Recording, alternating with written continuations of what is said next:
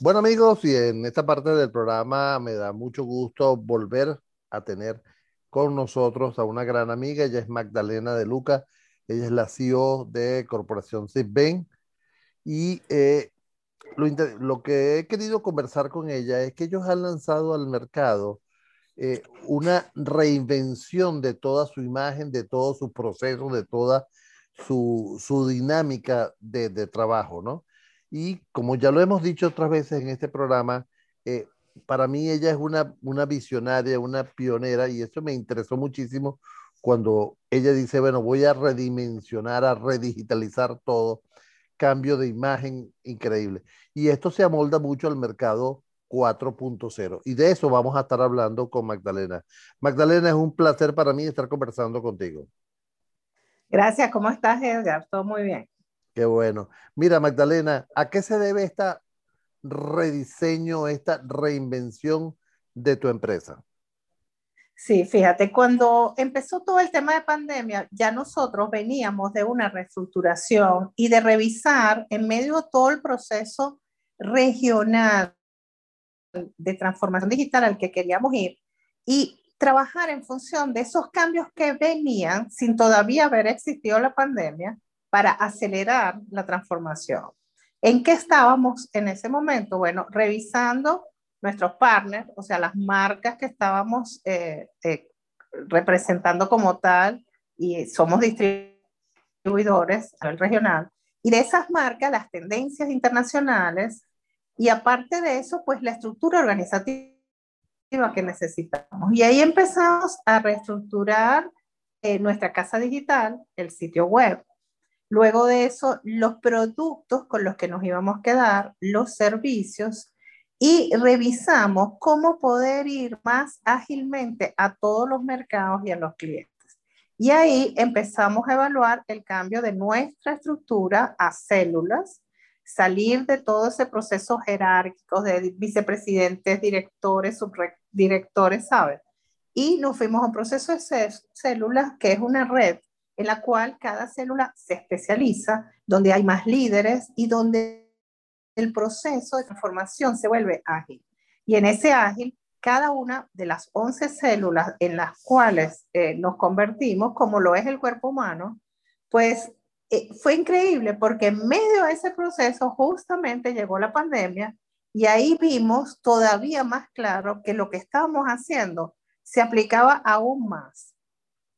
En todos esos cambios, como te digo, se tocaron absolutamente todas las áreas y todos los tipos de negocio que estamos manejando, inclusive diciendo, este producto no va, este servicio no va, este cliente, estos tipos de clientes no los vamos a tocar.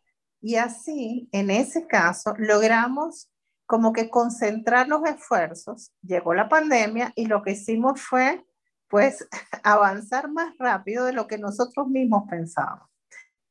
O sea, de, por último, incluso. Ajá, sí, sí, sí, continúa. sí, por último quedaba el tema de la imagen como tal. Y ahí el tema que quedaba de la imagen era simplemente el logo. Nos sentíamos como que ese era el cambio que faltaba o la guinda que faltaba. Y al final hicimos un trabajo incluso interno donde toda la organización trabajó en el rediseño, hubo votaciones, hubo selección de Logan, y en todo ese proceso hicimos todos los cambios que se necesitaban. O sea, de alguna manera, al aplanar la estructura, lo que hicieron fue eh, empoderar cada, cada persona dentro de la organización, se empoderó de su proceso, se empoderó de, de, su dinámica de, de, trabajo. Eso es lo que me estás comentando. Es así. Cuando tú te vas a una, a una estructura redárquica de células, eh, lo más importante es que la célula está especializada, es como el cuerpo humano, una célula adiposa no hace el trabajo de otro. Antes había muchas funciones como que diluidas en muchos procesos de, eh, de, la estructura, de la estructura esa jerárquica y por ejemplo un líder no podía hablar con alguien que no fuera un par. En este caso, el, el punto se llevó al, al extremo de que ahora no solo el tema de especialización, sino el tema de la comunicación se volvió mucho más ágil, más sencillo. Los procesos con los cuales trabajamos en el día a día también se simplificaron. Y la idea en todo este proceso es que nos dimos cuenta de la cantidad de cosas que no usábamos, por ejemplo, o de procesos por los que nunca pasábamos, pero estaban ahí.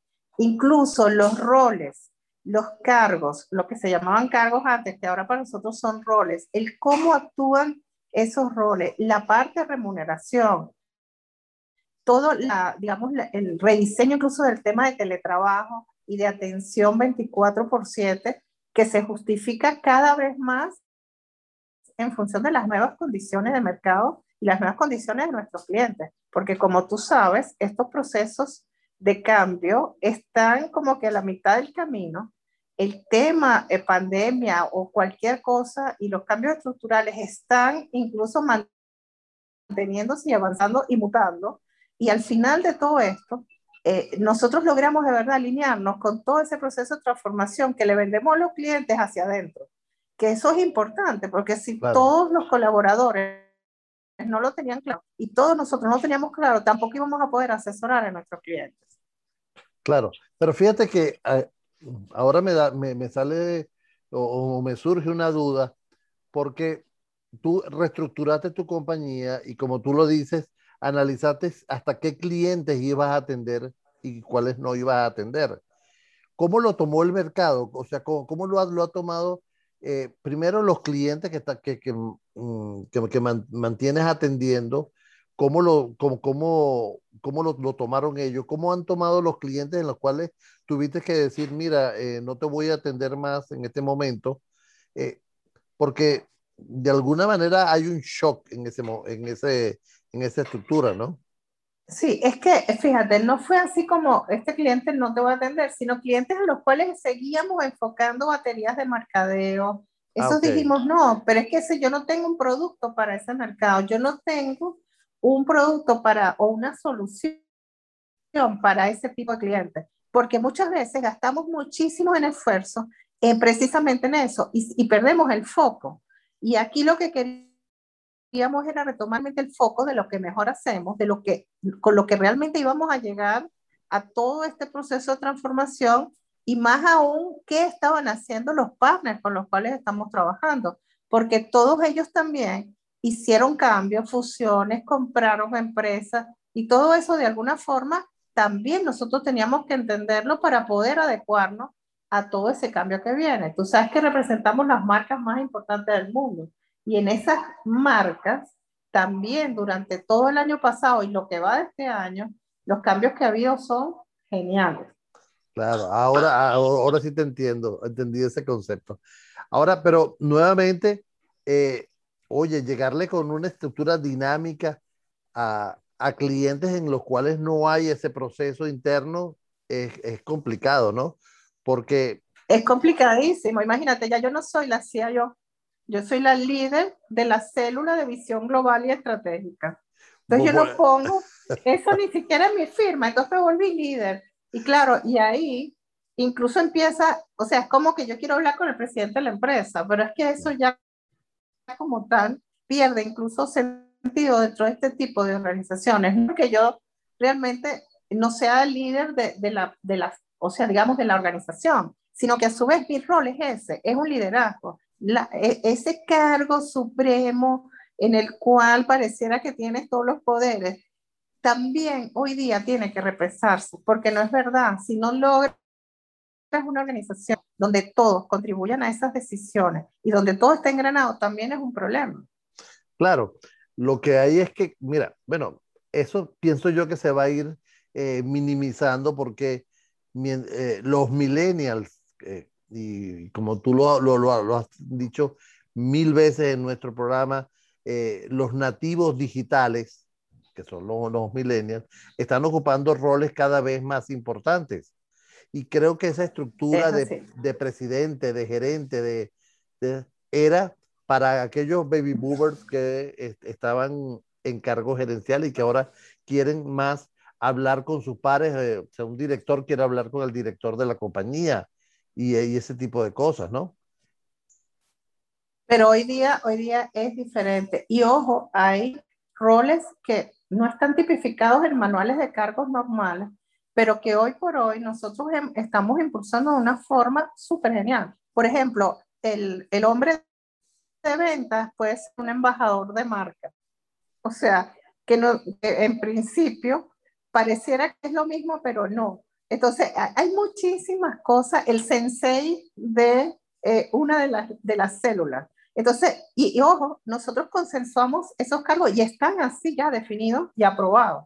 Y la gente se siente cómoda, se siente más identificada. Claro, el cliente dice, me va a atender el sensei, qué locura, ¿no? Pero ahí nosotros también tenemos que lograr ese que los clientes. Y fíjate, si tú hoy día vieras lo que está pasando en la mayoría de las empresas, se está reestructurando marcas y te estoy hablando a nivel de logo, pero a nivel inclusive como, nosotros lo estamos haciendo, porque se, es imposible mantener la transformación si no cambias realmente las estructuras.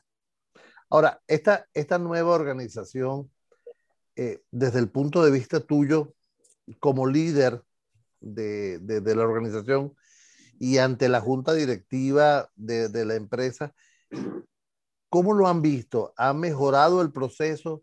¿En qué, en qué porcentaje tú ves que se han mejorado los procesos de ustedes a la hora no solo de atender a un cliente, sino a la hora de, de, responder para cualquier situación? Fíjate, eh, primero se han simplificado eh, los procesos, hemos eh, aplicado la transformación ágil en todas las áreas con metodologías de agilidad, los canvas, o sea, hemos trabajado en design thinking, en todos esos procesos hacia adentro que nosotros llevamos a los clientes. Y, al llevarlo a los clientes es mucho más fácil salir a producción con un proyecto, diseñarlo, cambiarlo de rumbo. Y no solamente a nivel, digamos, de proyectos, puede ser en la parte administrativa igual, como facturas, como cobras, cuándo lo haces. Y en todo eso, en lo que ha habido es una simplificación, una revisión. Hay procesos que están escritos hace años en las organizaciones y que nadie ve y que nadie sabe para qué sirven en algunos casos. Y la adecuación a eso es lo que nosotros tenemos que lograr. Ahora, es lo que yo hablo de, lo que es transformación digital. Esto no es simplemente agarrar y digitalizar todos los papeles o todos los documentos. La transformación es un cambio real, es un cambio de ADN, es un cambio donde tú llevas a digital lo que se puede, lo que no, porque las leyes no lo permiten, tienes que mantenerlo. Pero una cosa súper importante es realmente esa, ese cambio en la forma de pensar. Fíjate, nosotros en un momento dado veíamos que todos los proyectos podían atenderse con la misma metodología, de la misma forma, y eso no es verdad. Hay clientes que están súper avanzados ya, por ejemplo, en estructuras ágiles. Con ese cliente, el trabajo es más directo, no puedes volver a rediseñar, hacer, y puedes llegar más rápido que otro tipo de cliente que todavía no tiene la cultura, pero lo tienes que llevar. Y hay clientes que han empezado, han, visto mucho lo que estamos haciendo y no, me oyen o hemos, nos hemos reunido y dicen, pero es que yo trabajo en cascada. Bueno, te vamos a ir llevando poco a poco. Y en función de eso, porque todo el mundo quiere, el punto es que muchas veces no saben cómo llegar. Claro, pasarlo de cascada a río. Sí, más o menos. Mira, amigo, estamos conversando. con, Estamos conversando con Magdalena de Luca. Ahora ya no sé ni cómo decirte. antes de esta transformación era la CEO de corporación. Ahora es la líder de concepto. Me dijiste que se llamaba el cargo. Líder de la célula de visión global y estratégica. Líder de la célula de visión. De De, está, bien. Tú sabes que eh, hace muchos años eh, había un proyecto llamado Kentriki, yo no sé si tú lo recuerdas, de nuestro gran amigo Alfonso Luna. ¿Ok? Y él, claro. Y él, eh, los cargos, era justamente ese tipo de cosas, ¿no? No había el gerente, sino había el sensei de, no sé, de, de, cualquier cosa, o el máster eh, no sé, otra cosa. Y eran unos, cargos en los cuales eh, cambiaba todo ese concepto eh, cuadrado de la organización. Ahora fíjate, Magdalena, todo este proceso de, transformación digital obliga a muchos cambios, ¿no? Y uno de los cambios que, que estamos viendo es justamente a la hora de enfrentar el soporte. ¿okay? La pandemia nos obliga a nosotros a estar en remoto, no, nos obliga a estar eh, siempre pendiente en el trabajo 7 por 24. Dentro de ustedes, ¿el soporte ha cambiado? Sí, fíjate, primero que nada, eh, se activaron nuevos sistemas para el manejo de tickets, de apertura de situaciones eh, críticas, porque además el tema de continuidad operativa se volvió crítico, mucho más crítico que antes. Eh, eh, a nivel internacional, antes los casos de soporte más críticos venían de la banca por el, digamos, el, un servicio parado a las 2, 3 de la mañana. Ahora esto puede ocurrir a cualquier hora, porque muchas empresas incluso se fueron a comercio electrónico, ya no solamente es la banca, son los seguros, o sea, el 24 por 7 se impuso en todos los servicios. Nosotros lo que hicimos fue hacer cambios en nuestra estructura de proyectos de atención. Entonces, ahí lo que vimos es cuántas capas hay, la apertura de un ticket, la atención, el seguimiento y ese eh, grupo de personas que tienen que estar en los turnos atendiendo. Además de eso, hay sistemas automatizados de chatbot que pudieran ir también abriendo casos y derivando los casos. Entonces, aplicamos nuevos procesos, nuevas tecnologías para poder ahora ir cubriendo eso. Esa es una de las capas que en todas las organizaciones hoy día tiene que estar creciendo. ¿Por qué creciendo? Muchas de las empresas antes eh, tenían un horario muy definido. Hoy día el horario pareciera que desapareció apareció en cualquiera de los casos. Y dentro de esos nuevos modelos de negocio, nuestros modelos de atención, es muy crítico porque el cliente ahora está también 24 por 7, haciendo una compra, haciendo eh, una consulta, incluso una telemedicina. Entonces, en todos esos casos, el tema estratégico de soporte se vuelve crítico, más crítico que nunca, y un tema de continuidad operativa. Fíjate, Magda, eh, tú tocaste un tema que hace en esta semana he podido conversar con, con ejecutivos y es el comercio electrónico. Eh, mm, muchos de ellos me, decían, en América Latina se hace compras por Internet, más no comercio electrónico. Y cuando yo le, le, preguntaba que por qué, eh, por qué hacía esa gran diferencia, y me decía, es que en América Latina no estamos manejando la factura digital, que no es lo mismo que factura electrónica, no la estamos manejando bien, no estamos manejando los procesos de envío, recepción y devolución efectivas en los, en los mercados. Y, yo dije, bueno, yo creo que una persona que conoce este mercado o, o, América Latina, porque tiene presencia en muchos países, es Magdalena, y voy a esperar a conversar con ella para hacerle esa pregunta. América Latina, ¿Hace comercio electrónico o hace compras por Internet? Fíjate, yo estoy de acuerdo en que se hacen compras por Internet. Realmente el tema comercio electrónico, tal como lo manejan a nivel internacional los monstruos grandes, gigantes, que tienen todo el ciclo completo y de hecho tan completo como que hoy día pueden volverse fintech queriendo trabajar con todo ese proceso. Eh, no lo tenemos completo. Entonces, el, el, tema de no tenerlo completo no está limitando, digamos, al uso de lo electrónico para las compras o para las ventas. Lo que está haciendo es que los procesos sean más complicados. Entonces, oye, todo el mundo quiere hacer ventas por Internet, pero oye, necesitan un botón de pago internacional. Y dependiendo del país, por ejemplo, si es Venezuela que puedes pagar con no sé cuántos tipos de moneda, pues tienes que tener un botón de pago universal eh, hasta poder llegar a criptomonedas en un caso como tal, y no lo tienes. Entonces, el, el, punto más crítico en estos días como unes la distribución, el almacenamiento, el manejo de, de, de esos stocks que tienes que tener para poder satisfacer los procesos de evolución, todo eso que es tan crítico en comercio electrónico, no todos los retail lo están manejando o están manejando un 60, un 70, un 80%, pero el camino hacia lograrlo está dado, porque ya, por ejemplo, el cliente entendió que le puede, que puede hacer una compra en Internet localmente, que su experiencia cliente no va a ser tan satisfactoria como cuando lo haces con los grandes, eh, eh, los, los expertos en comercio electrónico, está bien, pero lo estás haciendo localmente en tu en tu espacio y lo más importante es con qué productos estás trabajando. Porque hoy día hay mucha competitividad local que pudiera ser muy buena versus los otros países o, esas otras grandes organizaciones si realmente los costos y la calidad se mejoran. Y a su vez, reforzar el tema de compra localmente, ¿no? Aunque sea una compra en Internet. Claro, pero ya también tiene que ver mucho, Magdalena, con lo que es eh, la, la, parte del Estado, la, la, parte de los gobiernos, en, en, sí, las leyes. Procurar eso que, que sean aceptadas las, las, las, facturas electrónicas como facturas legales y no, no tener que imprimirlas, ¿no?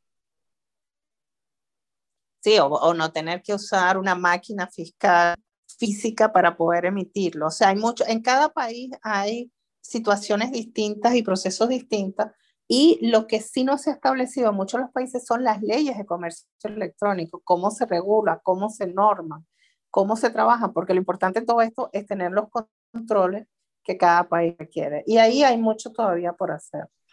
Mira, Magdalena, eh, se, se, me acaba el tiempo y yo quisiera que de alguna manera eh, tú hicieras esta, nuevamente esta visión tuya que yo he admirado durante todo este tiempo en el programa de el futuro de las empresas en el mundo? Bueno, eso es difícil que yo pueda predecir todo esto. No, perdóname. Yo creo que no, yo creo que es no. Yo creo que tú lo haces y lo haces muy bien. Lo que pasa es que eres muy modesta. bueno, eh, el, el, punto digital sigue creciendo muchísimo eh, foco en todas las herramientas de cuarta generación, o sea, de esa vida 4.0, Internet de las Cosas, todo lo que tiene que ver con inteligencia artificial, va a haber un crecimiento muy, muy grande en todo eso. Las empresas ya están apuntando a cómo poder automatizar esos procesos a través de esos autómatas, la impresión 3D. El tema de eh, emprendimiento y de nuevos, eh, digamos, tipos de negocios, donde los grandes no necesariamente van a ser los, los líderes, eh, necesariamente las marcas no se van a mantener en el tiempo y las nuevas marcas enfocadas a los nuevos, a las nuevas generaciones van a correr y, y crecer digitalmente porque esos productos ya no van a estar enfocados, digamos, en que lo consume el millonario, no millonario, sino que las nuevas generaciones van a establecer una nueva forma de mercado y una nueva forma de negocio. Pero el digital estará presente. Asimismo, lo otro que yo rescato de todo lo que estamos viviendo hoy día es que el ser humano va a necesitar otra vez salir y ser libre. Por lo tanto, todo el tema de espacios abiertos, eh, el poder, por ejemplo, ir a lugares seguros, el tema de salud va a tener muchísima, muchísima, eh, o sea, relevancia y cómo poder medir esos estados de salud y cómo esa seguridad que tú necesitas para poder estar en un sitio. Pero todos esos procesos van a estar muy, muy controlados por el tema de, eh, de, de, todo lo que es la transformación digital. Magdalena, yo quiero darte las gracias. Este, yo creo que has hecho una visión bien completa de este mercado, de este nuevo mercado 4.0. Este, te seguimos en las redes sociales siempre a, a través de, de, tu cuenta Sepsisben, que ahí lo pueden encontrar. Pueden encontrar toda la información también en, la, en su página web. Y, por, por supuesto, ella siempre está dispuesta a atenderlo. Magdalena, muchísimas gracias por este tiempo que me ha regalado. Muchísimas gracias a ti, Edgar. Y bueno, te, no sé si lo sabes, pero mi canal de YouTube ya también está ah, disponible. También, por donde estoy hablando de mi vida, MDL, Magdalena de Luca. Está bien, vamos a, vamos a seguirlo también. Gracias, Magdalena. Gracias a ti.